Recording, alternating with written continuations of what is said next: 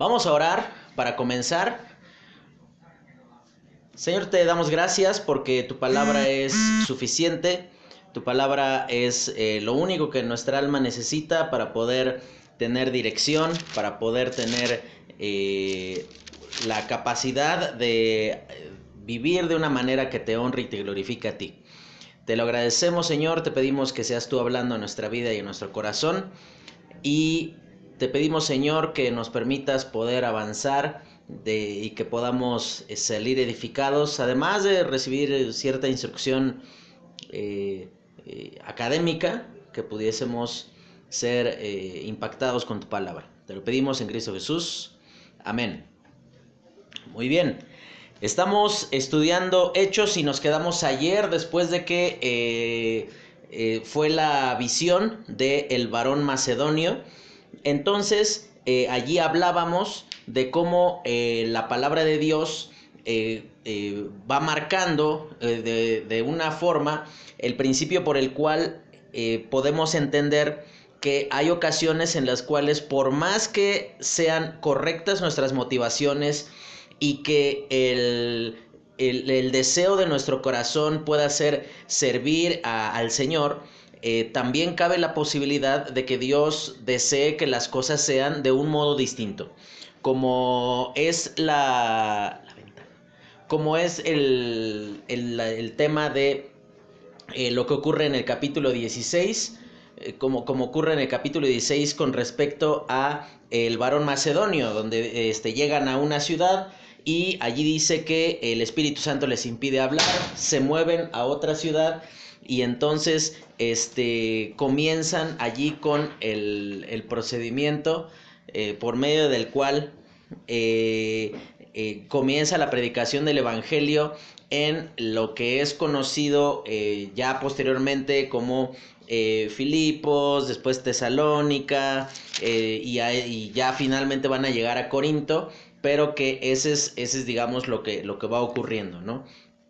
Decíamos que a partir del capítulo 13 lo que podemos notar en hechos es la manera en la cual se ve el ser testigos hasta lo último de la tierra. Vimos en estos días pasados la manera en la cual Dios fue encaminando y guiando eh, la vida de Pablo para ser testigo a los gentiles y que de esa manera pudiese darse testimonio de lo que eh, el Evangelio es, de, lo que la palabra de Dios deseaba dejar como evidencia en el mundo en el cual ellos se encontraban. Y eh, terminamos hablando ayer con respecto a este tema del el carcelero de Filipos. Mencionábamos que no era una promesa eh, como tal por medio de la cual pudiésemos considerar que eh, esa frase que se menciona allí en el capítulo 16, donde dice, eh, versículo 31, cree en el Señor Jesucristo y serás salvo tú y tu casa, eh, le ha hecho daño a mucha gente, haciéndole considerar que, dado que presuponen que es una promesa, entonces Dios está obligado a obrar de la manera en la cual ellos esperan para con su familia.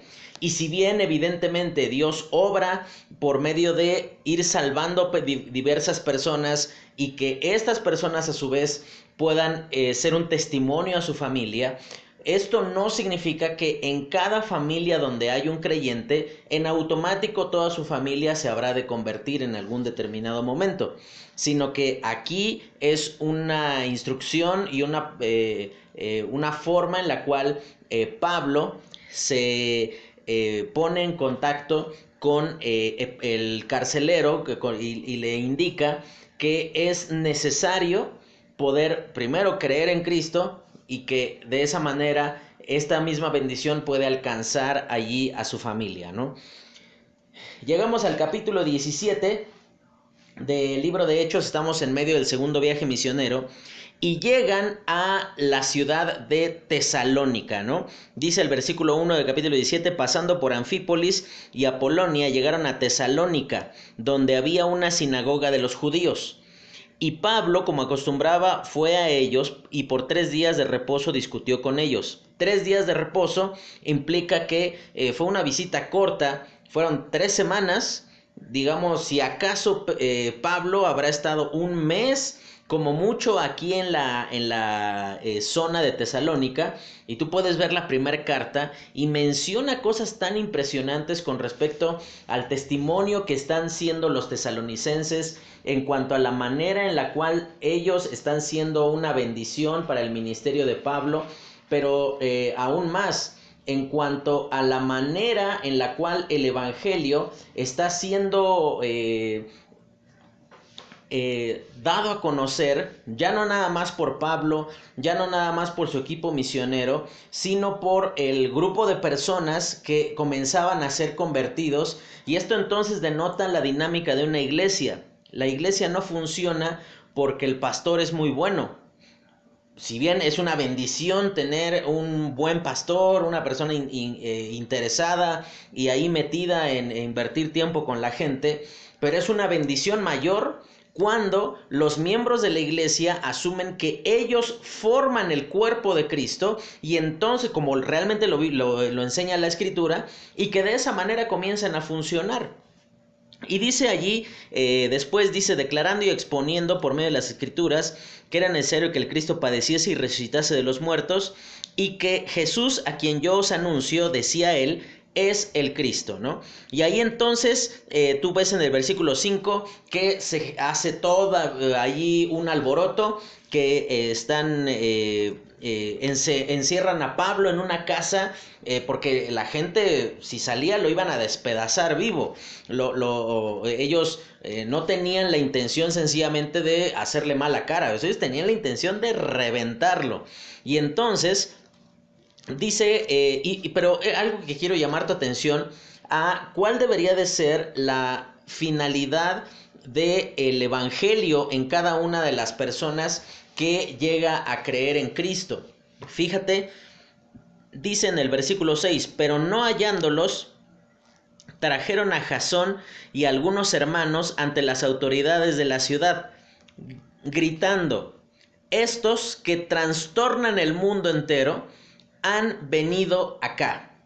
Y qué impresionante sería que cada iglesia fuese conocida eh, en el sentido apropiado y correcto de la palabra, que sean personas que trastornan su mundo, que no lo dejan de la forma en la cual lo encontraron, que son personas que tienen un impacto de tal manera que eh, van y cumplen con su labor delante del Señor, que van y hacen discípulos, que eh, cumplen con su responsabilidad delante del Señor, y eso entonces nos coloca en el punto de entender que lo que menciona aquí dice, esos que trastornan el mundo, pero fíjate, fíjate, qué mundo entero, no nuestro mundo, sino nuestra localidad, todo el mundo.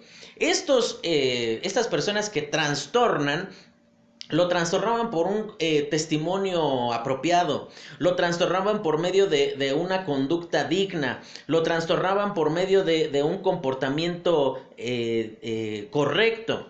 No, no eran sencillamente agitadores, no eran revoltosos, que no eran gente que iba y rompía vidrios, que rayaba las paredes, eran personas que evidentemente hacían una diferencia en su mundo. Y entonces fíjate cómo continúa, dice a los cuales Jasón ha recibido y todos estos contravienen los decretos de César diciendo que hay otro rey Jesús. Y dice ahí que alborotan a la ciudad y entonces los, eh, dice que los habían puesto allí eh, bajo custodia y entonces eh, dice que lo pagan una fianza y entonces allí lo sueltan.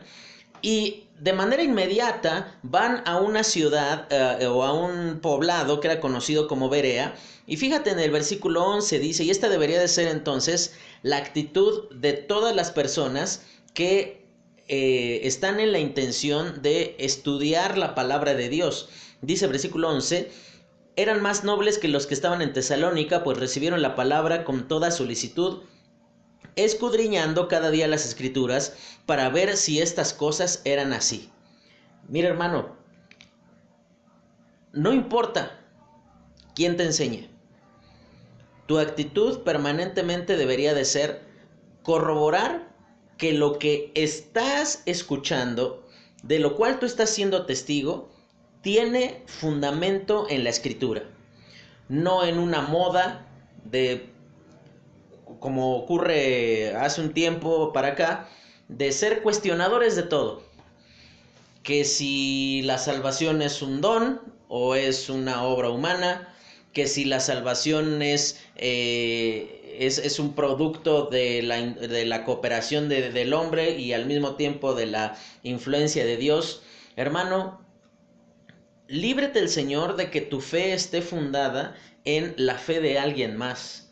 Eh, tu conocimiento de la escritura debería de ser lo suficientemente sólido para poder filtrar y ahí tamizar todas aquellas cosas que tú escuchas y que tú puedas determinar que qué vas a aceptar, qué vas a, tomar para ti y qué cosas sencillamente vas a desechar, no porque no te agradan, no porque te incomodan, no porque exhiben tu pecado, sino que las vas a desechar única y exclusivamente porque dices, esto no dice la Biblia y no me importa que lo diga... Eh, tal hermano o tal pastor que tanto admiro, aquí el, punto eh, preponderante está en que lo que tú debes de tener en consideración es que para que tu vida funcione de la manera apropiada, tiene que estar alineada a la palabra de Dios, no a la enseñanza de tal persona, no a algún asunto ahí en particular, sino a lo que la escritura dice, y esa es la actitud de la gente ahí en Berea.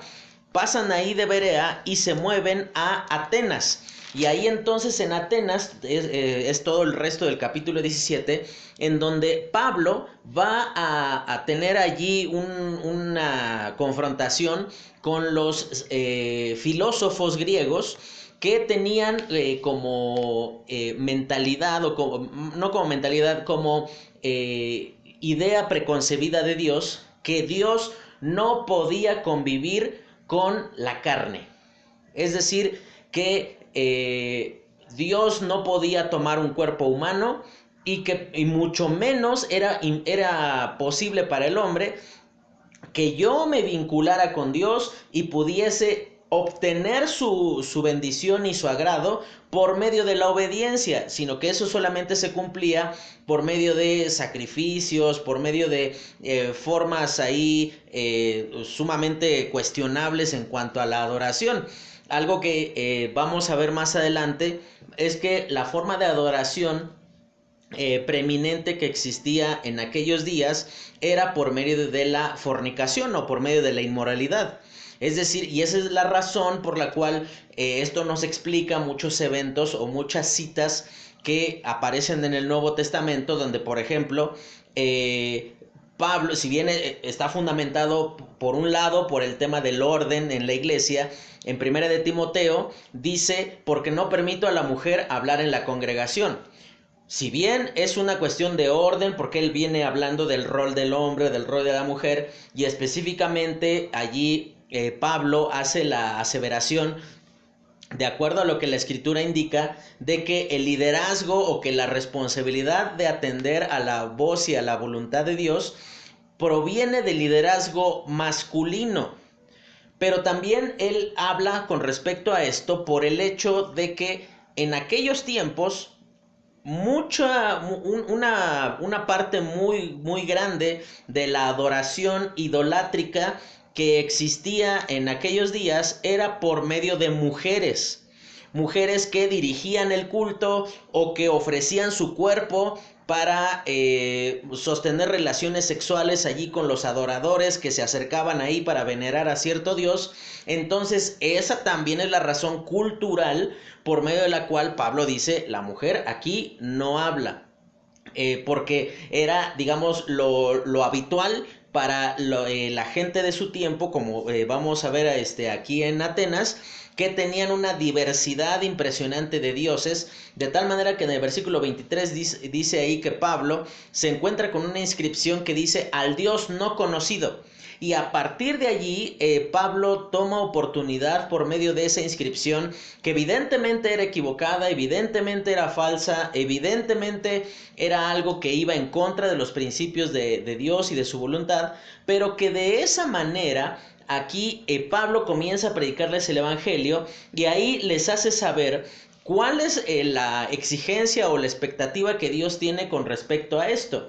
Fíjate lo que dice allí, versículo 30 del capítulo 17, pero Dios, habiendo pasado por alto los tiempos de esta ignorancia, ahora fíjate, Pablo le está diciendo ignorantes a las personas que se jactaban más en ser conocedores y estudiosos. Imagínate, él les llama ignorantes porque e, es verdaderamente una cuestión eh, de ignorancia eh, vivir de una manera que vaya en contra de los principios y de la voluntad de Dios. Entonces dice, habiendo pasado por alto los tiempos de ignorancia, ahora manda a todos los hombres en todo lugar que se arrepientan. Aquí no es una cuestión de interpretación, no es una cuestión de la concepción que cada uno de nosotros tiene de Dios, sino que es una cuestión de entender que las órdenes y el carácter de Dios nunca está bajo duda alguna. Nunca está eh, eh, puesto a consideración de que depende si lo quiero o no lo quiero aceptar sino que aquí dice que es un mandato. Aquí no dice, Él puso ante ustedes para que lo consideren que se deben arrepentir. Y después dice, por cuanto ha establecido un día en el cual juzgará al mundo con justicia por aquel varón a quien designó, dando fe a todos con haberle levantado de los muertos. Y dice que ahí cuando escucharon el tema de la resurrección de los muertos, comenzaron a burlarse, comenzaron a reírse de él, de tal manera que por lo menos a través del libro de Hechos no se nos deja una constancia de que haya comenzado una iglesia como tal en ese lugar. Si bien se menciona que eh, hubo algunas personas que estuvieron allí convertidos y que estaban reuniéndose, eh, digamos que eran personas de un estrato alto, y dice ahí en el versículo 34, más algunos creyeron, juntándose con él, entre los cuales estaba Dionisio, el aeropagita, una mujer llamada Damaris y otros con ellos. Quizás alguno podría decir que esto fue un fracaso para Pablo, pero en realidad no, porque la misión no es considerada como un éxito o un fracaso en virtud de la cantidad de convertidos sino que la misión, el cumplimiento de la voluntad de Dios es considerada un éxito si estás cumpliendo con la voluntad de Dios. Y la voluntad de Dios era que las personas escucharan el Evangelio. El resultado, como Pablo lo va a decir ahí en Corinto, dice, lo da Dios. Él, él, les va a indicar la manera en la cual ellos se tienen que comportar. Y para ti que a lo mejor estás sirviendo en la iglesia, que tienes ahí a cargo un ministerio o estás colaborando de alguna manera, si llega un punto donde tú te sientes presionado porque la gente no viene, porque la gente no quiere avanzar, porque les, les resulta más conveniente su inmadurez, por lo que tú quieras, hermano, tú cumpliste tu labor, ten, ten eh, a bien considerar que mientras tú hayas cumplido con la labor y con la voluntad de Dios para tu vida, lo demás ya no es responsabilidad tuya. Estamos llenos de iglesias a través de las cuales consideran que mientras más gente se reúne, somos exitosos ministerialmente. Aquí es importante hacer un balance que si bien la voluntad de Dios es que toda la gente escuche y qué mejor que las iglesias sean grandes, sean eh, con una abundante asistencia, que, pueda ser este, conocida en su colonia, en su región, eh, eso es padrísimo. Pero aquí el tema, y es importante considerar, justo por qué la gente está buscando tu iglesia. Si la gente, eh, si, si la iglesia termina siendo un refugio de gente que viene huyendo de otras iglesias porque al momento de corregirles en algún pecado en el cual estaban incurriendo, salieron volando de allí. Si la gente busca tu iglesia porque pues es que está bien padre la alabanza y danzamos y hacemos ahí un montón de alboroto y aquí sí se siente la fuerza del Espíritu Santo, pero la gente no busca preponderantemente la iglesia por decir, es que aquí tengo enseñanza, aquí me dan me dan carnita, no me dan ahí algo medio ahí preparado, sino que se ocupan de que yo de que yo sea instruido, está cerrando la misión. Porque mira, con lo que voy a decir, no, no quiero menospreciar o, tener en poco ningún tipo de ministerio que Dios esté ocupando en cada uno de ustedes en particular. De ninguna manera.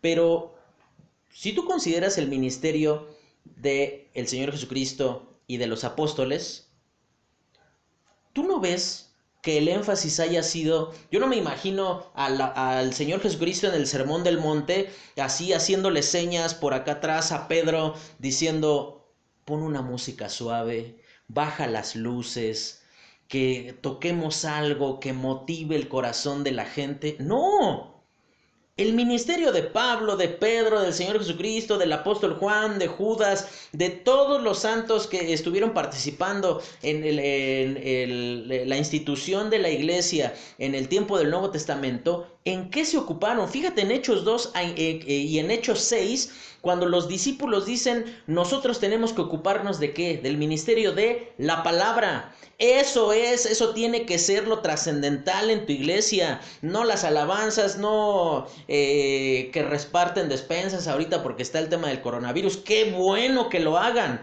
síguelo haciendo. Pero si el asunto preponderante es que la gente va por lo que le dan, la gente va porque eh, pues está padre aquí el espectáculo, las luces, el humo que sale y todo esto, Hermano, la misión la estás cerrando. Ahí estás, estás considerando que eh, eh, Dios se agrada de la espectacularidad de tus obras, a diferencia de cumplir con la obra que Él nos dejó, que es la palabra de Dios. Eso es lo que Él nos, nos pidió ocuparnos.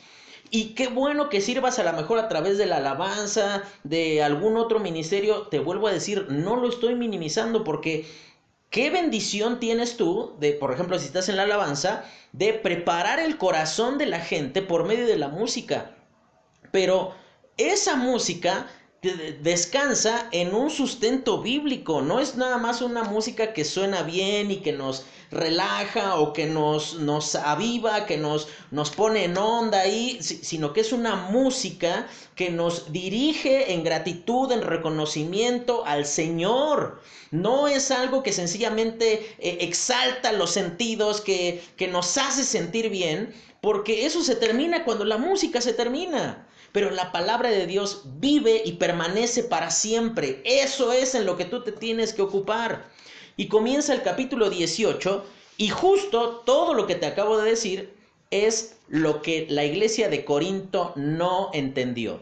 Y comienza el capítulo 18 eh, de, eh, de, Hechos y narra cómo llegaron allí a la zona de Acaya, que era digamos la provincia o la región, y dice ahí versículo 1, después de estas cosas, Pablo salió de Atenas y fue a Corinto y halló a un judío llamado Aquila, natural del Ponto, recién venido de Italia con Priscila su mujer, por cuanto Claudio había mandado a todos los judíos eh, eh, saliesen de Roma, fue a ellos y como era del mismo oficio, se quedó con ellos y trabajaban juntos, pues el oficio de ellos era hacer tiendas. Y aquí tú tienes un dato relevante en cuanto a la vida del apóstol Pablo. Es sumamente honroso que tu iglesia te sustente. Pero aquí no vemos a Pablo diciendo, pues sí, sí voy y los visito, pero pues necesito por lo menos un anticipo o un depósito de, pues unos para vivir unos cuatro o cinco meses y pues te voy a pedir que me hospedes en un este hotel mínimo cuatro estrellas. Eh, te voy a pedir que pues mandes a, a, unas cuantas personas para transportar todo mi equipo. Sino que ves aquí Pablo él no estaba interesado en el ministerio. Él, eh, él, no, él no tenía allí la finalidad de todo este tipo de cosas, por el mero hecho de, eh, de, tener una ganancia económica, sino que Él ocupó sus manos para trabajar. Y hermano, Dios te permita un día poder ser sustentado por la iglesia y poder servir con todo tu tiempo a la iglesia, pero no esperes hasta que llegue ese tiempo para servir al Señor.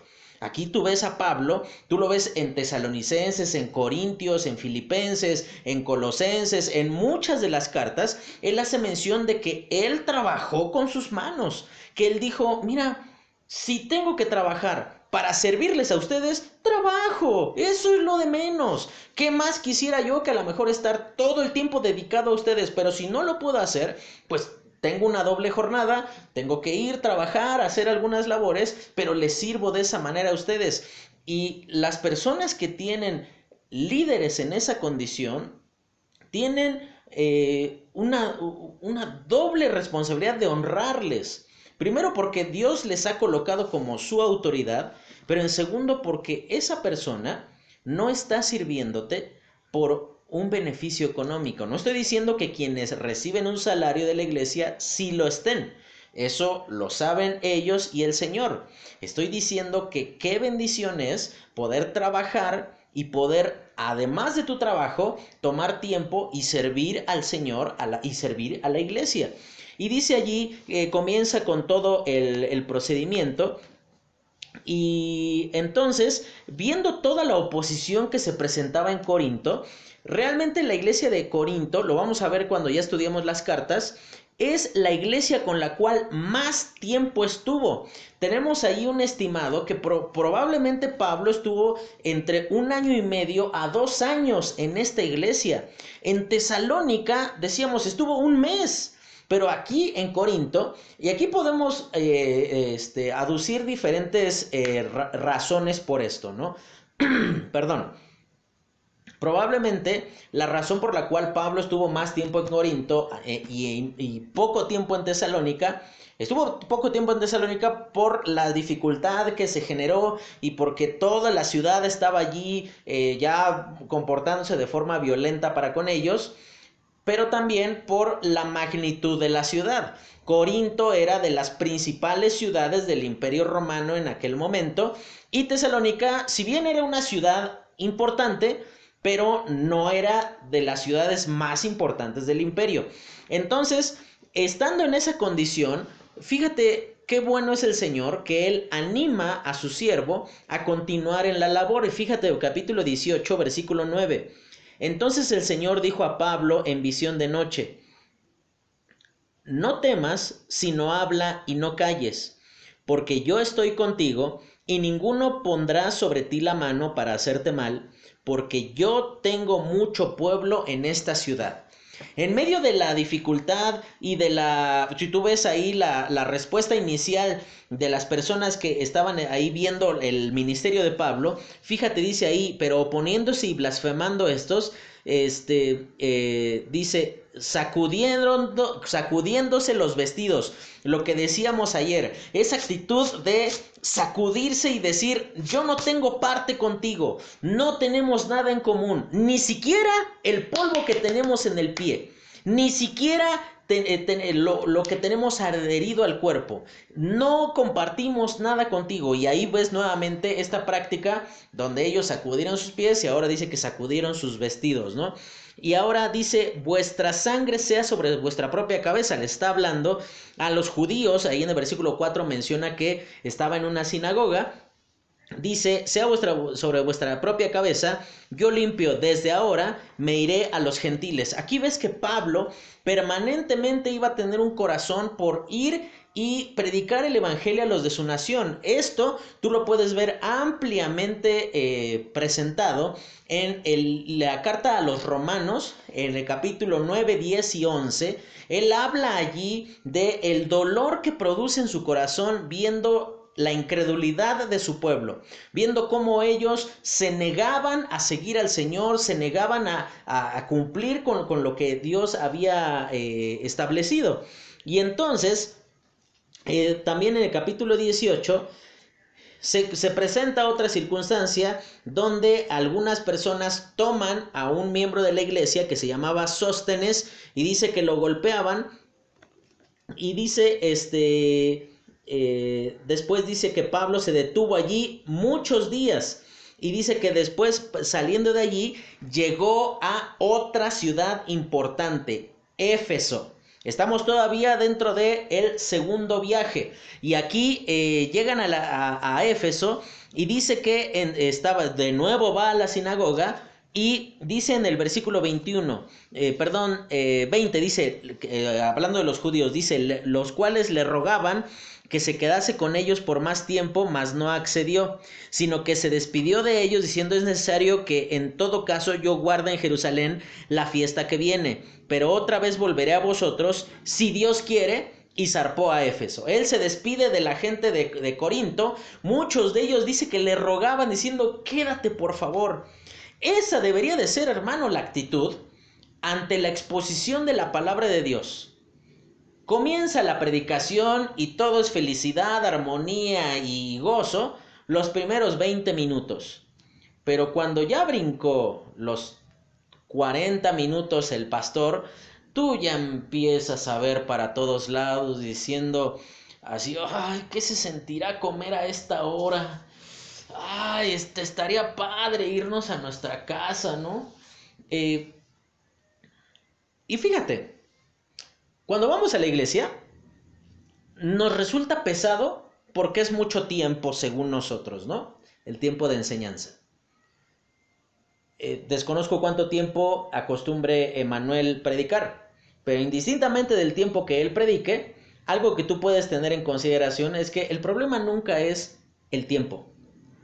Porque probablemente en estos días que no hemos tenido la oportunidad de reunirnos, estás en tu casa y sigues teniendo la misma actitud después de que pasa ya un rato y dices, oh, ya, este, pues como que ya, este, córtele un hermano porque ya, este, ya es tarde. Hermanos, aquí tú te das cuenta el corazón de personas que habían, eh, habían estado eh, siendo edificadas por la palabra de Dios. Y le decían, por favor, sígueme enseñando, por favor, eh, indícame lo que tengo de, que hacer, ¿no? Y aquí Pablo se va, y como lo vamos a ver en la primera carta de Corintios, él se va y comienza todo un relajo allí en la iglesia por una cuestión en cuanto a los dones, las divisiones, en cuanto a la inmoralidad, en cuanto a los conflictos que tenían entre ellos, andaban ahí en demandas unos contra otros, en los tribunales, eh, en cuanto a la resurrección de los muertos. Digamos, si quieres ver una iglesia en problemas, eso tú tienes que leer entonces Primera de Corintios. Y entonces dice en el versículo 22, habiendo arribado a Cesarea, subió para saludar a la iglesia y luego ascendió a Antioquía y después de estar allí algún tiempo salió recorriendo por orden la región de, región, perdón, de Galacia y de Frigia, confirmando a todos los discípulos. Lo que te decía, eh, déjame busco mi mapita. Aquí está. Está aquí el mapita y decíamos que eh, Antioquía eh, estaba eh, por aquí, más o menos en este sector, y entonces de esa zona Pablo estaba por, hasta, hasta por acá, por donde está esta zona donde está Atenas y todo esto. Y saliendo de ahí de Acaya, que Corinto está por este lado, dice que vuelve hasta Antioquía y dice que está allí un tiempo. Vuelvo a decir lo mismo de ayer. Si tú eres un misionero, estás siendo eh, apoyado por medio de la iglesia para tu sustento económico, o aunque no estés siendo apoyado, eh, aquí esto no es una cuestión de dinero, es una cuestión de reconocer la autoridad que Dios ha puesto sobre ti. Aquí ves a Pablo volviendo nuevamente a su iglesia para prestar informe de lo que ha estado haciendo y dice que nuevamente regresa a lo que hizo en el primer viaje. Galacia, Frigia, y así dice que va, dice que ahí por orden. Y esto entonces nos denota que Pablo, si algo tenía, es que Pablo era alguien organizado. Pablo no era el típico eh, cuate que un día se para y dice ahí en el púlpito, es que sentí que el Espíritu me guió hacia ese... No, no dudo que el Espíritu Santo te haya guiado, de repente haya movido de dirección eh, tus caminos, lo que debas de hacer, pero Dios obra a través del orden. Dios obra a través de una planeación apropiada. Dios obra a través de hacer las cosas bien, no a través de todo justificarlo, decir de que es que sentí un mover en mi corazón, es que manito, no todo puede estar justificado en cuanto a lo que sentiste, tiene que estar justificado en virtud de lo que tú entendiste por medio de la guía del Espíritu Santo de Dios. Y tú ves aquí, Pablo, un hombre que está, que, va este, bajo un plan, tú lo viste ahí en el capítulo 16, dice que él quería hacer una cosa, pero Dios le indicó otra. Y cuando es en esas circunstancias, perfecto. Pero oye, manito, no me vengas con que esto te ocurre cada ocho días, porque eso más que ser una guía del Espíritu Santo de Dios, resulta ser una desorganización bárbara, en donde no, no tienes en claro la forma de realizar las cosas, en donde no caminas eh, de una forma eh, consistente a un objetivo en particular, que, eh, sino que sencillamente vas ahí planeando y, pues a donde el viento te lleve. Y, si un día estás enseñando de Génesis y a la semana que viene estás enseñando en Lamentaciones y luego te regresas a Levítico y después este pues yo creo que tú sientes que queda bien, pues les enseño segunda de Juan y luego les doy unos tres domingos en Mateo y no, aquí ves a Pablo que era alguien ordenado y si tú quieres servir al Señor, quieres tener parte en el ministerio de la iglesia, esto es lo primero que debes de lograr, ser organizado. Porque Dios no obra en medio del relajo, en medio de la irresponsabilidad, en medio de, decir, ah, pues ahí vemos qué hacemos. No. Aquí ves que Pablo dice, lo hizo por orden, siguiendo un, plan eh, bien detallado y bien definido. Y dice que llega ahí a, eh, el versículo 24 y comienza a hablar de una persona en particular que posteriormente se convirtió en alguien con quien digamos como que lo querían ahí este contrapuntear este eh, a Pablo, ¿no? Este Apolos. Y dice versículo 24, llegó entonces a Éfeso un judío llamado Apolos, natural de Alejandría, varón elocuente, poderoso en las escrituras este había sido instruido en el camino del Señor y siendo de espíritu fervoroso, hablaba y enseñaba diligentemente lo concerniente al Señor, aunque solamente eh, conocía el bautismo de Juan. Y dice que cuando ellos lo escucharon, más que tacharlo de hereje, de perverso, ¿cómo le vas a enseñar a la gente solamente hasta el bautismo de Juan? Eh, ¿Cuál era el bautismo de Juan? Arrepiéntanse porque el reino de los cielos se ha acercado. E, ese era el bautismo de Juan. Y dice que ellos se acercaron, lo tomaron, pero fíjate con quién, con Priscila y Aquila. Es decir, que Pablo incorporó dos personas más, incorpora un hombre y una mujer. Y, ahí entonces, eh, e, esto nos, nos enseña cuán necesarios, hermano, son en nuestros equipos de trabajo las mujeres. Manito, las mujeres no están para calentar la comida cuando hay convivio, no están nada más para, eh, pues, hay que hacer el aseo de la iglesia, entonces pues hagan un equipo de hermanas para que lo haga. Las mujeres, hermano, no están solamente para eh, cuidar al niño que llora en medio de la predicación. Y aquí tú te puedes dar cuenta qué bendición es tener un equipo diverso. Aquí tú ves a personas de una cultura totalmente gentil compartiendo en el ministerio con Pablo, que eran pero recontra super judíos. Eh, Pablo con quién iba aquí? Con Silas, con Timoteo. Es decir, que el equipo se va agrandando y eso nos enseña una cosa, hermano. El ministerio se hace en equipo. Esto no es una cuestión de llanero solitario de yo solo hago las cosas mejor. A lo mejor las vas a hacer mejor, pero vas a hacer menos cosas. Vas a, vas a ser menos eficiente. Y a final de cuentas, cuando tú no estés, ahí murió la cosa. Ahí está la virtud del equipo de tener un, equipo de trabajo con el cual vas avanzando y que personas a las que tú vas influyendo por medio de la palabra de Dios y que no los tienes allí sojuzgados bajo tu autoridad y decir, cállense porque yo soy el que lleva la palabra. No, aquí dice que Priscila y Aquila, es decir, Pablo ni siquiera se metió en esto. Dice que estos dos hombres, imagínate cuán confiables eran que Pablo eh, probablemente dejó, eh, viendo que ellos estaban encargando de la situación, eh, Pablo dijo, está bien, perfecto, háganse cargo ustedes, porque no todo tiene que pasar por mí, no todo tiene que ser autorizado y tener mi, mi palomita de que están hechas las cosas como deberían de ser. Y entonces Dice que, eh, versículo 27, y queriendo él pasar a Acaya, los hermanos le animaron y escribieron a los discípulos que le recibiesen, y llegando él allá eh, fue de gran provecho a los que por la gracia habían creído, porque con gran vehemencia refutaba públicamente a los judíos, demostrando por las escrituras que Jesús era el Cristo. Aquí está hablando de Apolos. Esa es la razón, y, y Acaya es la zona, la región en donde se encuentra Corinto. Ese es entonces el motivo por el cual en Primera de Corintios tú ves que algunas personas comienzan a decir yo soy de Apolos y yo soy de Pablo. Porque pues Apolo tuvo un, ministerio eh, allí eh, en cuanto a, la iglesia de Corinto.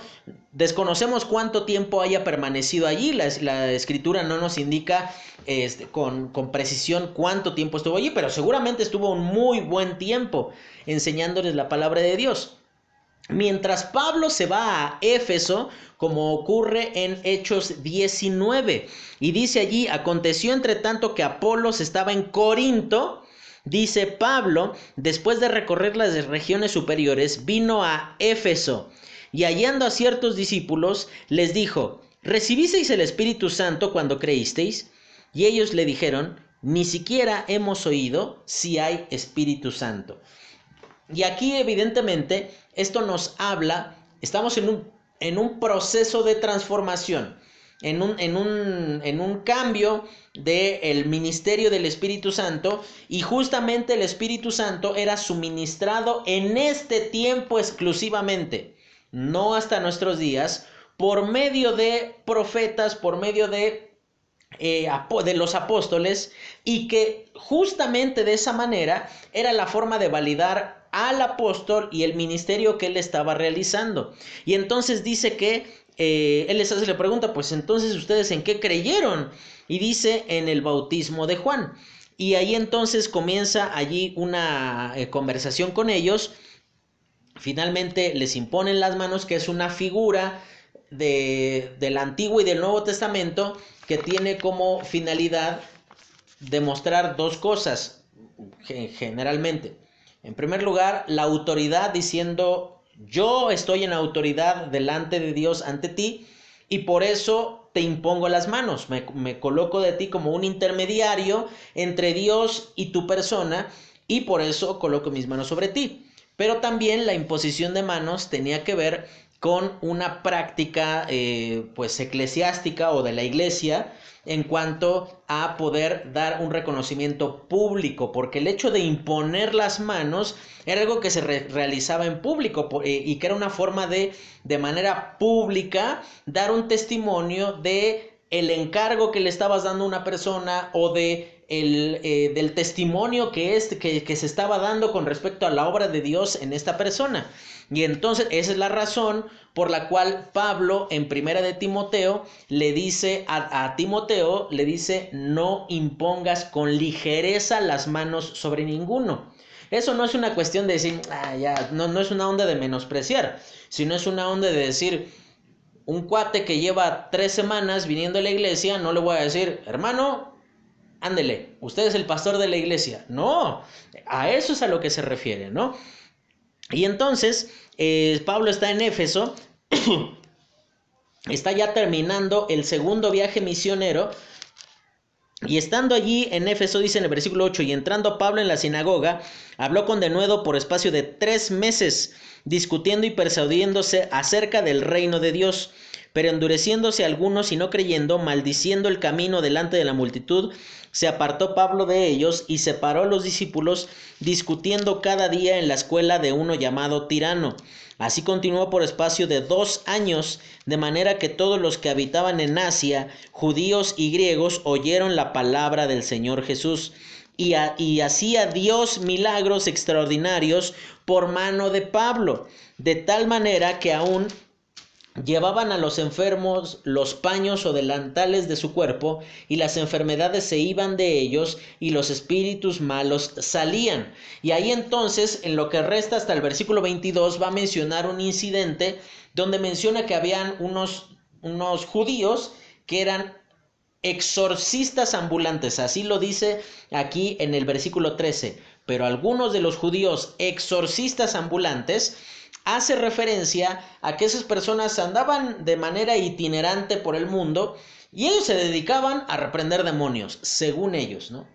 Y entonces eh, presenta una, un evento donde estos judíos, estando ahí en Éfeso, dice que eh, va y reprende a los, eh, ¿cómo se llama? al demonio, estos judíos va y reprenden al demonio y eh, el demonio les contesta, fíjate, versículo 15, dice, pero respondiendo el espíritu malo dijo, a Jesús conozco y sé quién es Pablo, pero vosotros quién sois? Y ahí ellos dicen, por en el nombre de Jesús a quien predica Pablo, te ordenamos que salgas de él. Y entonces este se da vuelta y les dice, a Jesús lo conozco y yo sé quién es Pablo, pero ustedes qué?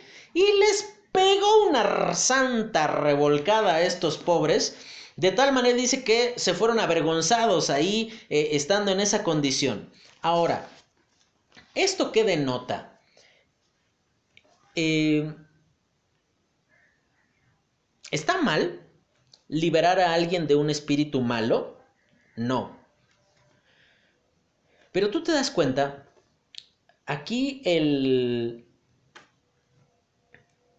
el, tema preponderante de esta cuestión, de esta confrontación que invariablemente ocurrirá en algún momento de nuestro ministerio, de tener un encuentro directo con eh, el obrar del diablo, con, eh, la forma en la cual está destruyendo él la vida de las personas. No tiene nada de malo, pero sencillamente aquí estas personas probablemente comenzaron a hacer todas estas obras con la finalidad de competir con Pablo. Porque si tú ves el contexto, dice que grandes obras y, y, cosas maravillosas eran hechas por medio del Espíritu Santo a través de Pablo. Entonces, cuando estos hombres comienzan a hacer esta labor, ellos están compitiendo con Pablo. Ellos están diciendo, no nada más Pablo puede obrar en el nombre del Señor. Y era verdad, no nada más Pablo podía. Pero la motivación del corazón para hacer las cosas es el asunto trascendente.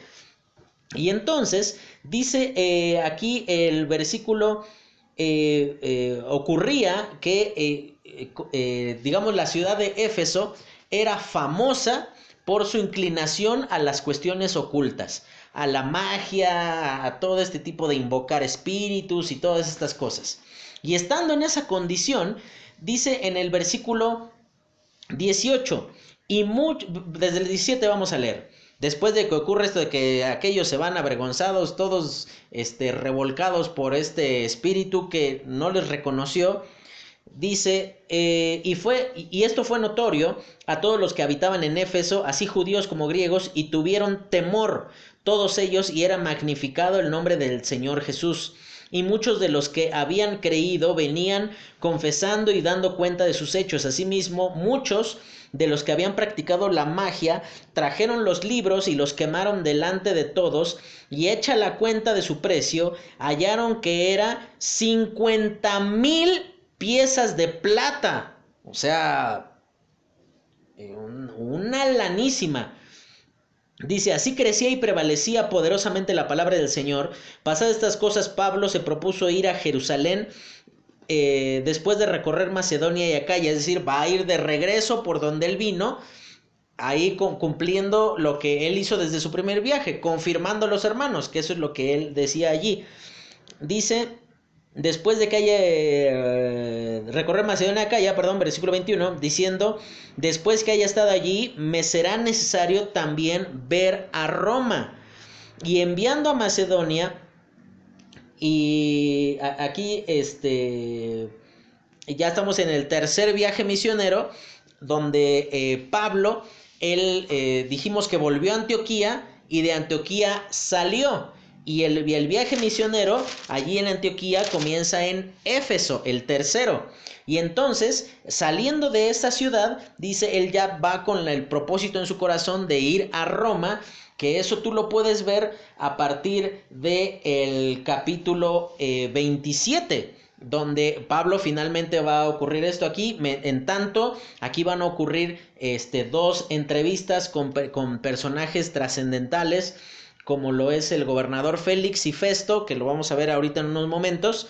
Y dice allí que eh, enviando a Macedonia a, a los que le ayudaban, Timoteo y Erasto, él se quedó por algún tiempo en Asia.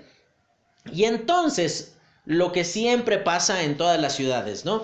Se hace un alboroto con respecto a esto y entonces dice que eh, se juntan todos los que se vendían a, se dedicaban a vender eh, eh, figuras de plata, ¿no? Dice ahí templecillos. Y entonces en dice que ellos se juntaron y dijeron, nuestra ganancia se está yendo al hoyo, eh, no, no estamos pudiendo este, obtener remuneración por nuestro trabajo. Y entonces ellos instigan a la gente de la ciudad que en Éfeso, digamos que la, deidad eh, pagana preponderante era Diana. Y ahí entonces dice que ellos comienzan a, incitar a la ciudad para recordarles este, ese templo tan imponente que tenían allí de la diosa Diana. Y dice que ellos estuvieron gritando por un gran tiempo, dice, grande es Diana de los Efesios. Y dice que eh, hay una confusión en todo esto. A Pablo le impiden salir para que eh, pues no sea violentado por estas personas que están allí y entonces eh, eh, ahí la dificultad persiste y entonces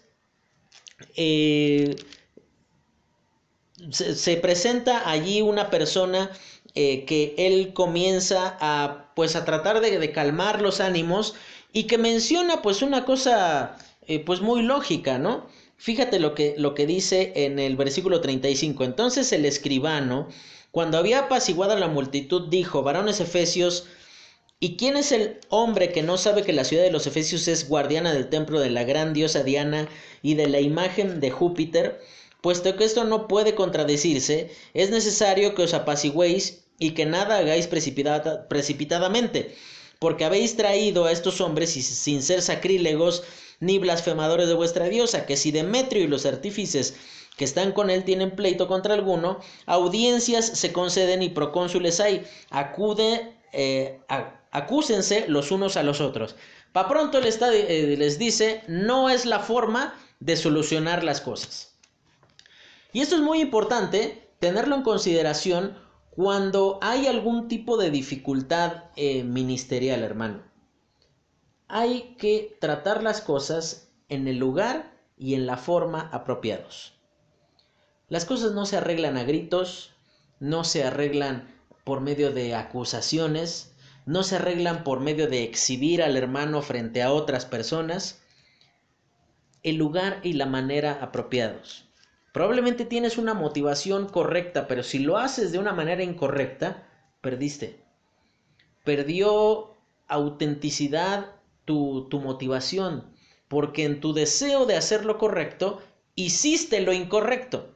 Eso es entonces lo que esto nos enseña a través del capítulo 19 y en el capítulo 20 dice allí, eh, después de, de, que cesó el alboroto, llamó Pablo a los discípulos y habiéndolos exhortado y abrazado se despidió y salió para ir a Macedonia.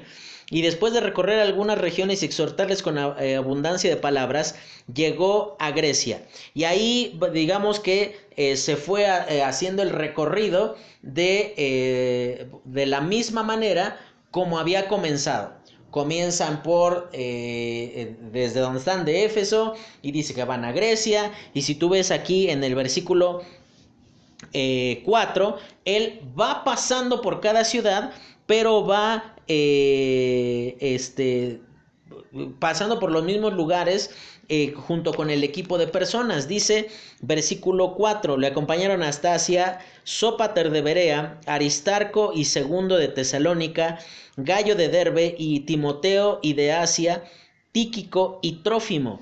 Estos, habiéndose adelantado, nos esperaron en Troas, y nosotros, pasados los días de los panes sin levadura, navegamos de Filipos, y en cinco días nos reunimos con ellos en Troas, donde nos quedamos siete días. Y este capítulo 20 es impresionante por la manera y, por la forma en la cual Pablo se, eh, se despide de las personas que estaban quedando a cargo de, de las iglesias que habían sido fundadas. Eh, ahí, este, en lo que llegan a Troas y después llegan a una ciudad que se llamaba Mileto, y estando en Mileto, que era allí en, la, en una de las costas de lo que hoy día es eh, Grecia, Dice el versículo 17, enviando pues desde Mileto a Éfeso, hizo llamar a los ancianos de la iglesia. Cuando vinieron a él, él les dijo, vosotros sabéis cómo me he comportado entre vosotros todo el tiempo, desde el primer día que entré en Asia, sirviendo al Señor con toda humildad y con muchas lágrimas y pruebas que me han venido por las acechanzas de los judíos y como nada que fuese útil, he rehuido de anunciaros y enseñaros públicamente por las casas, testificando a los judíos y a los gentiles acerca del arrepentimiento para con Dios y de la fe en nuestro Señor Jesucristo. Ahora, he aquí, ligado yo en espíritu, voy a Jerusalén sin saber lo que allá me ha de acontecer, salvo que por el Espíritu Santo por todas las ciudades me da testimonio diciendo que me esperan prisiones y tribulaciones pero, y versículo 24. Pero de ninguna cosa hago caso, ni estimo preciosa mi vida para mí mismo, con tal que acabe mi carrera con gozo y el ministerio que recibí del Señor Jesús para dar testimonio del Evangelio de la gracia de Dios. Y ahora, he aquí que yo sé que ninguno de todos vosotros, entre quienes eh, he pasado predicando el reino de Dios, verá más mi rostro. Aquí Él se está despidiendo. Él está plenamente consciente de que no va a volverlos a ver. Y estando en esa condición eh, tan, pues compleja, tan abrumadora, estando en esas condiciones, Pablo, en lugar de caer en una condición de decir, es que pobre de mí, qué circunstancias tan difíciles y tan abrumadoras este, tengo que enfrentar. Él les hace un llamado a los pastores y les dice versículo 26, por tanto yo os protesto en el día de hoy que estoy limpio de la sangre de todos, porque no he rehuido anunciaros todo el consejo de Dios. ¿Le tengo que enseñar las genealogías a mi iglesia? Todo el consejo de Dios. Pero ¿qué no es mejor tener temas atractivos de noviazgo, de aborto? Sí, pero enséñales todo el consejo de Dios, maestro. Eso es lo que Dios pide de ti. Enséñales la Biblia no, no tus razonamientos, no tu, eh, tus opiniones, enséñales la Biblia, hermano. Eso es lo que Dios demanda de ti.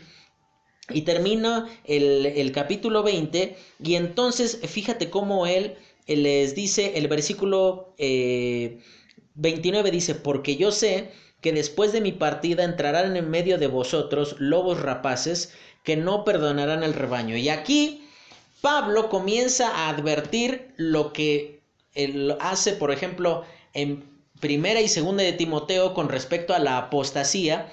Si tú ves allí en estas cartas, la apostasía se menciona como algo futuro, algo que vendrá.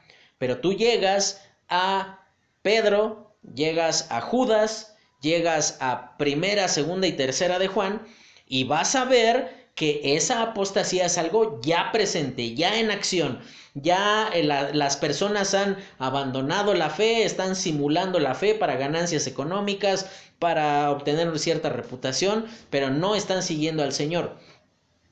Y saliendo de allí, Pablo finalmente va a Jerusalén, versículo 1 del capítulo 21. Después de separarnos de ellos, zarpamos y fuimos con rumbo directo a Cos y al día siguiente a Rodas y de ahí a Pátara. Y hallando un barco que pasaba a Fenicia, nos embarcamos y zarpamos. Y ahí entonces, durante todo el capítulo 20, aquí tú, tú te vas a dar cuenta que estando, eh, finalmente llega Pablo a Jerusalén, a la iglesia, podríamos considerarlo así, la iglesia madre, madre ¿no?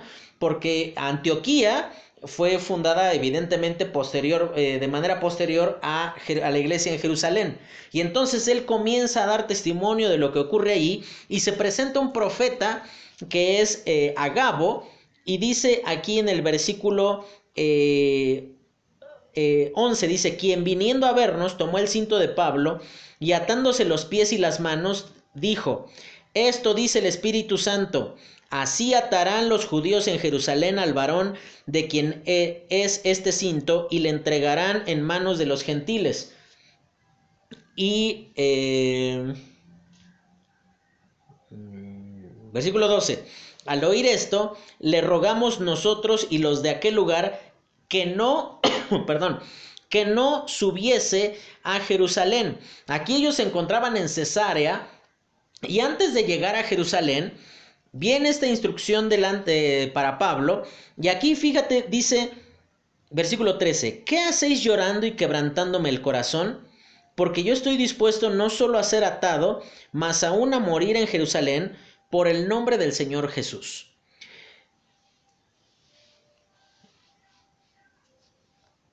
La fe no confía solo a través de las circunstancias, sino a pesar de las consecuencias. Por lo tanto, la fe no es fe hasta que no es lo único que te sostiene. Ojo, lo único, no lo último. La fe no es fe hasta que no es lo único que te sostiene. Y aquí eh, tú te puedes dar cuenta que Pablo toma una determinación de, de decir, sí, ya sé que me van a apresar, igual me van a matar, pero todo por el nombre del Señor Jesucristo por amor de su nombre, por amor de la gloria del Señor. Estamos dispuestos a soportar todas estas cosas porque Dios es digno, porque Dios es eh, supremamente eh, digno de nuestro sufrimiento, porque nosotros no, le, no, no pagamos con nuestro sufrimiento lo que Él ha hecho por nosotros. Nosotros sufrimos por el Señor porque eso es lo que Él indicó que debería de pasar con nosotros, nada más. Y eso entonces es lo que ocurre aquí en el capítulo 20 y lo que le va a dar forma a lo que va a ocurrir en los capítulos este 22, 23, 24 y, eh, y 25 donde, y 26.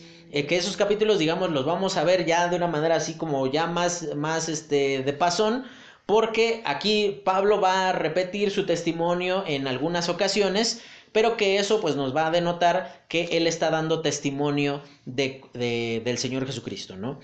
Y entonces Dice en el versículo 17, cuando llegamos a Jerusalén, los hermanos nos recibieron con gozo. Y dice que después se reúne con las autoridades de la iglesia.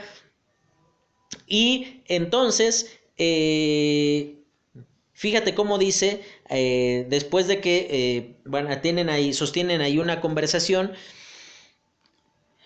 Pablo dice que él estaba allí, pues tenía que pasar por un proceso ceremonial de purificación y aquí entonces algunas personas dicen, oye, pero pues no que ya estaban bajo la gracia, no que la ley había sido este, abrogada, no que la ley ya no servía más. Aquí Pablo no está cumpliendo con la ordenanza de la ley porque considerara que estuviese pecando, sino que él guarda la ordenanza de la ley por el entorno en el cual él se encuentra y para evitar que esto pudiese llegar a tropezar a alguno de los hermanos. No porque él considerara que esta cuestión a lo que él le dice que él había hecho un voto. Aquí, aquí no, Pablo no lo paga por, sencillamente para impresionar con su espiritualidad a las personas de su alrededor, sino que él lo paga porque era una forma de demostrar que la ley nunca eh, eh, eh, entró en competencia con la gracia. Sencillamente Dios entró en un tiempo de comenzar a, obrar de una manera distinta a través de la iglesia, porque gracia siempre hubo. Y entonces dice que, fíjate cuando dice en el versículo 27, dice que se tuvo que purificar, se rapó la cabeza y entonces se tienen que presentar en el templo. Versículo 27 dice, pero cuando estaban para cumplirse los siete días, unos judíos de Asia, al verle en el templo, alborotaron a toda la multitud y le echaron mano, dando voces, varones israelitas, ayudad. Este es el hombre que por todas partes enseña a todos contra el pueblo, la ley y este lugar, y además de esto, ha metido a griegos en el templo y ha profanado este lugar porque antes se habían visto con él en la ciudad Atrófimo de Éfeso, a quien pensaban que Pablo había metido en el templo. Eh, así que toda la ciudad se conmovió y se agolpó el pueblo y apoderándose de Pablo, le arrastraron fuera del, eh, del templo e inmediatamente cerraron las puertas. Y dice que no cerraron las puertas para hablar con él. No, fíjate lo que dice, versículo 31, y procurando ellos matarle. Ahí tú te das cuenta la cerrazón en la cual se encontraban estos judíos, que ellos decían, ¿para qué hablar? ¿Para qué nos vamos a poner con cosas? Mejor lo matamos y nos quitamos de, asuntos, ¿no? Y entonces lo, lo encadenan y lo llevan allí preso y entonces, estando allí en esa eh, consideración, eh, dice aquí el versículo 39 dice, él, comienza a dar testimonio de eh, ante el pueblo. Dice, entonces dijo Pablo, yo de cierto soy hombre judío de Tarso, ciudadano de una ciudad no insignificante de Cilicia, pero te ruego que me permitas hablar al pueblo. Y cuando él se lo permitió, estando, Pablo estando eh, en pie en las gradas, hizo señal con la mano al pueblo y hecho gran silencio, habló en lengua hebrea diciendo, y ahí él comienza con, con, el relato de su conversión, que es lo que se hace mención durante todo el capítulo 22 hasta el versículo 17 donde él menciona cómo fue ese, ese momento en el cual en Damasco él iba para perseguir a los creyentes y entonces él recibe la, la indicación de parte de, de Dios, eh, eh, del Señor Jesucristo, diciéndole, ve y, este, o sea, yo te he elegido para que, este, pues, puedan estar eh, escuchando los gentiles acerca de, de mí. Y entonces, en el versículo 17 dice que eh, estando eh, él orando, dice que él recibió una instrucción de parte de Dios y él le dijo, ve, eh, sal de Jerusalén porque aquí no van a recibir tu testimonio. Y ellos entonces, lo que yo te decía, en el versículo 21 dice, pero me dijo, ve porque yo te enviaré lejos a los gentiles. ¿Cuál es la razón de dar testimonio de todo esto? La iglesia ya lo sabía, sí, pero no está en la iglesia, hermano, está en el templo, está siendo apresado y el motivo de dar testimonio de todo esto, como dice ahí en tu apunte, es un examen, es una forma en la cual la iglesia habría de continuar cuando ya la responsabilidad recayera sobre ellos. Y entonces, estando en esas condiciones, dice que... Eh, versículo 22 dice que eh, ellos de, plano lo querían matar a Pablo, ¿no? Y entonces, eh, estando en esa condición, Pablo es librado y lo llevan ante el concilio, ¿no? Y entonces se produce aquí en el capítulo 23 del libro de Hechos una situación en donde hay un complot para matar a Pablo, ¿no? Y entonces dice que su sobrino, el sobrino de Pablo, escucha allí eh, una conversación que tienen uno de, unas personas del grupo religioso preponderante de ese tiempo, en donde ellos, eh, fíjate lo que dice en el versículo 12 del capítulo 23, venido el día, algunos de los judíos tramaron un complot y se juramentaron bajo maldición, diciendo que no comerán ni beberán hasta que hubiesen dado muerte a Pablo. Y dice que estando en esa condición, dice el versículo 16, mas el hijo de la hermana de Pablo, o sea, su sobrino, dice, oyendo eh, hablar de la celada, fue y entró en la fortaleza y dio aviso a Pablo. Y entonces Pablo manda al joven allí con esto, este, con el tribuno, que era el de la autoridad romana, en ese momento para que le hiciera saber lo que los judíos pretendían hacer con él. Y entonces el tribuno dice eh, que le envía eh, al gobernador Félix, pero lo envía con una guardia impresionante. ¿Qué es lo que pasó con esos judíos? Pues seguramente murieron de hambre. Ellos eh, seguramente estuvieron dispuestos a perder la vida en lugar de reconocer que habían actuado de manera equivocada. Y llega el versículo 23 Dice, y llamando a dos centuriones, mandó, eh, está hablando aquí el tribuno, mandó que preparasen para la hora tercera de la noche 200 soldados, 70 jinetes y 200 lanceros para que fuesen hasta Cesarea. O sea, imagínate, iban cuidando a Pablo, dice 200 soldados, 70 jinetes y 200 lanceros, o sea, casi 500 personas iban alrededor de Pablo. Y esto entonces nos hace considerar cómo aún Dios obra en el corazón de los inconversos. Porque cualquiera hubiese dicho, ah, pues esa es bronca de Pablo. ¿Para qué? ¿Quién le, quién le manda andar ahí alebrestando a los de su nación? ¿Quién le manda eh, decir cosas que los incomodaran? Y pues ahora que él, que él se haga cargo, ¿no? Y en el capítulo... Eh, 23 eh, termina cuando eh, finalmente llega eh, Pablo ante Félix, que era el gobernador de en ese momento de la región. Y dice allí, cinco días después descendió el sumo sacerdote Ananías con algunos de los ancianos y un cierto orador llamado Tértulo, y comparecieron ante el gobernador contra Pablo. Y ahí entonces tú ves todo el proceso legal que se sigue, en donde este Tértulo, que era pues, el orador, él acusa a, Pablo diciendo que él es alguien que ha, este, eh, trastornado a los judíos, que promueve prácticas este, impropias para el imperio.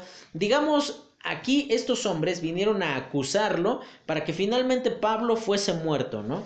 Y entonces, eh, estando en esa condición, Pablo responde cuál, cuál era su, su, su condición. En primer lugar, él, del versículo 12 en adelante, él hace mención en cuanto a que ese cargo de sedición o de rebelión era totalmente falso y que era eh, algo pues absurdo. Y entonces se da una segunda audiencia allá ante Félix. Y en el versículo 24 dice algunos días después viniendo Félix con Drusila su mujer que era judía llamó a Pablo y le oyó acerca de la fe en Jesucristo.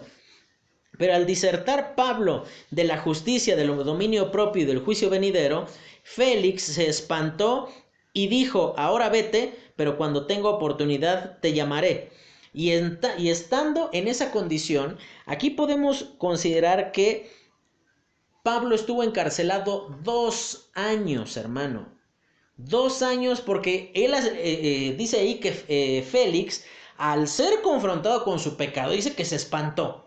Y, la mejor, y, no tuvo mejor idea este buen Félix que en lugar de asumir las cosas, él sencillamente lo dejó ahí aventado. ¿Y por qué decimos que fueron dos años? Pues fíjate lo que dice el versículo 27. Al cabo de dos años recibió Félix por sucesor a Porcio Festo y queriendo Félix congraciarse con los judíos, dejó preso a Pablo. Y entonces dice en el versículo 25, nuevamente ahora es llamado este Pablo para eh, estar este, dando testimonio ante Festo, que era, digamos, el, el gobernador que había sido sucesor del anterior. Y entonces, eh, pues la actitud de Festo es totalmente diferente. Él entonces, estando en, esa condición, Pablo se declara inocente por causa de que pues no había hecho nada malo. Y entonces dice en el versículo 7, cuando éste llegó, lo rodearon los judíos que habían venido de Jerusalén presentando contra él muchas y graves acusaciones las cuales no podían probar. Y dice, alegando Pablo en su defensa ni contra la ley ni contra los judíos de los judíos, ni contra el templo, ni contra César, he pecado en nada. Pero Festo, queriendo congraciarse con los judíos, respondiendo a Pablo, dijo, ¿quieres subir a Jerusalén y allá ser juzgado de estas cosas delante de mí? Pablo dijo, ante el tribunal de César estoy donde debo ser juzgado. A los judíos no les he hecho ningún agravio, como tú sabes muy bien, porque si algún agravio o alguna cosa digna de muerte he hecho, no rehuso morir. Pero si nada hay de esas cosas que estos me acusan, nadie puede entregarme a ellos. A César apelo. Ahora, esta frase era una, pues digamos, era una forma muy temeraria de pedir justicia, porque era una figura legal en donde cuando tú... Te lo pongo en estos términos. En nuestro sistema legal, aquí en México, existe una figura que se llama recusar.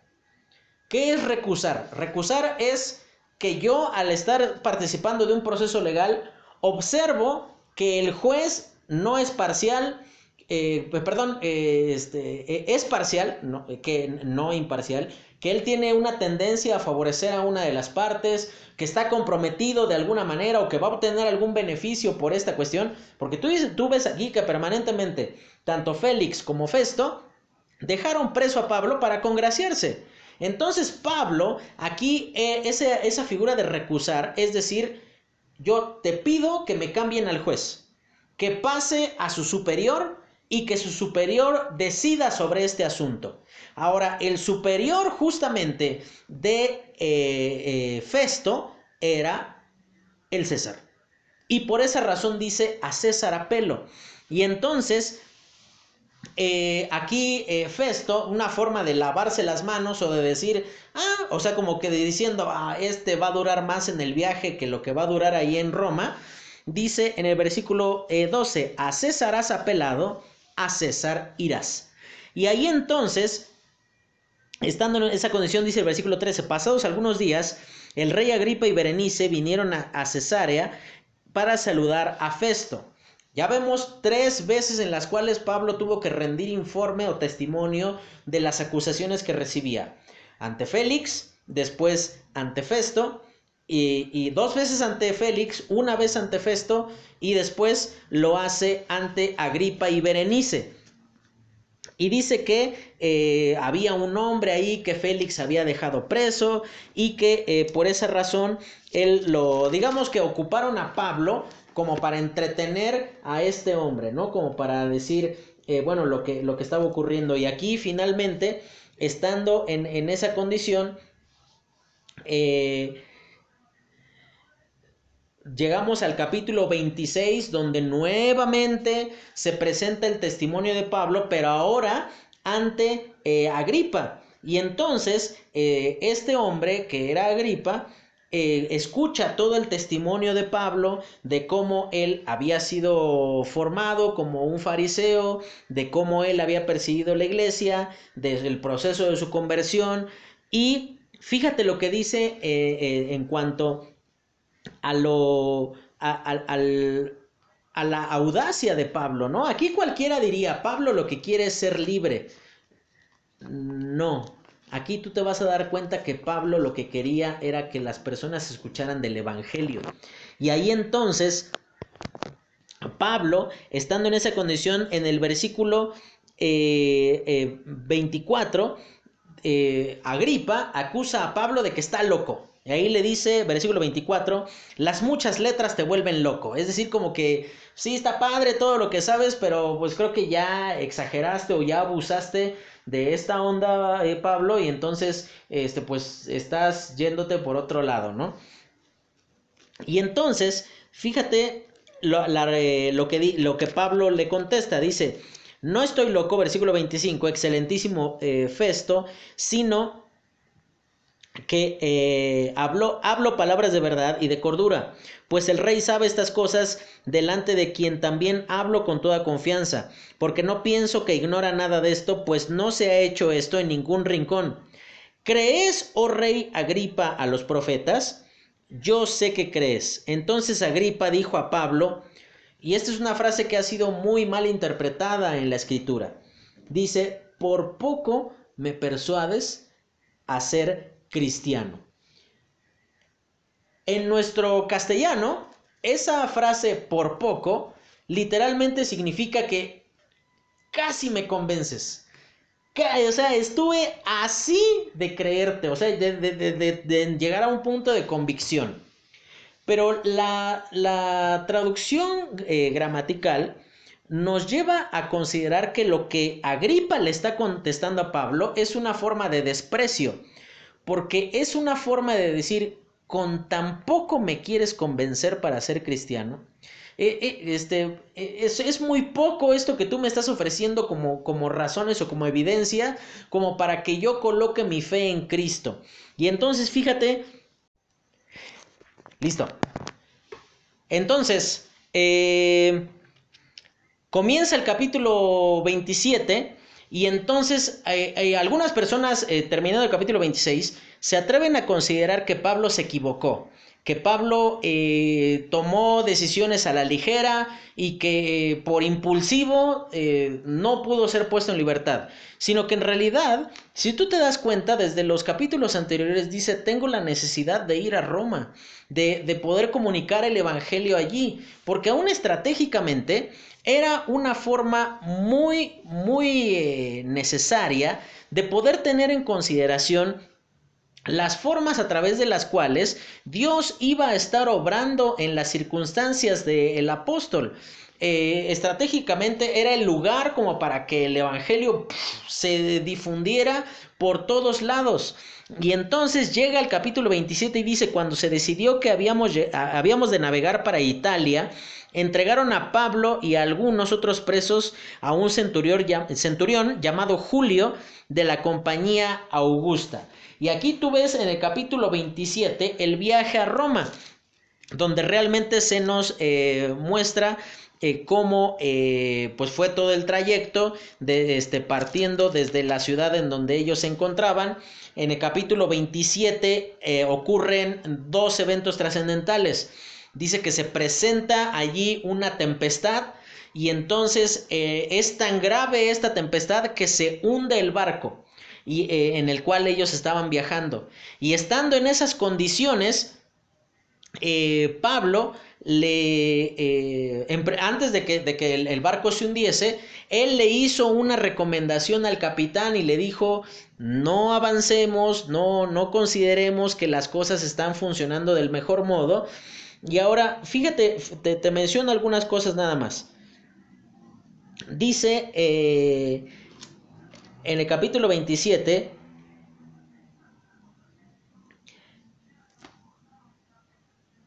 en el versículo 13, y soplando una brisa del sur, pareciéndoles que ya tenían lo que deseaban. Esa es la frase a la cual yo te quería llevar. Mira, hermano, ministerialmente van a haber muchas veces en las cuales va a parecer que son las circunstancias ideales para hacer cierta cosa, pero que tú también sabes que ya hay una indicación clara de parte de Dios de no seguir avanzando, de no comprometerte de mayor manera, de no eh, eh, hacer más difícil tu, tu salida de esas circunstancias. Y aquí lo que Pablo hace, estando en, en, ese momento, él les dice, no avancen, no avancen, no, mejor esperemos a que las circunstancias sean eh, mejores. Fíjate lo que les dice en el versículo 10. Varones, veo que la navegación va a ser con perjuicio y mucha pérdida, no solo del cargamento y, de la nave, sino también de nuestras personas. y dice que eh, el centurión le daba más crédito a, pues, a los marineros y cualquiera de nosotros hubiera hecho lo mismo. O sea, cualquiera de nosotros hubiera tomado una actitud de decir, ah, este Pablo, ¿qué vas a ver? Él sabe hacer tiendas, él no sabe de barcos. Pero evidentemente él estaba siendo guiado por Dios sobre esto. Y entonces se hunde el barco y Pablo ahí tú te das cuenta que permanentemente él está animando a las personas. Y esto es una labor ministerial muy importante. Cuando la gente no sigue tu consejo, después de que la gente va y se ¡pum! se revienta la cabeza en el suelo, acto seguido, no es momento de ir a decir, ah, pero te dije y no me hiciste caso. ¿Quién estaba equivocado? A ver, ¿quién? ¿Quién? ¿Quién estaba equivocado? A ver, pero, dime quién se equivocó. No, aquí tú ves a Pablo, fíjate en el versículo 21 eh, dice, entonces Pablo, como hacía ya mucho tiempo que no comíamos, puesto en pie en medio de ellos, dijo, habría sido, por cierto, conveniente, varones, haberme oído y no zarpar de Creta tan solo para recibir este perjuicio y pérdida. Pero ahora os exhorto a tener buen ánimo, pues no habrá ninguna pérdida de vida entre vosotros, sino solamente de la nave. Y aquí tú te das cuenta que Pablo, él no hace caso omiso a lo que produjo las circunstancias. Y esto es muy importante en el proceso de aconsejamiento. No podemos borrar o no podemos echarle tierrita a las malas decisiones de la gente.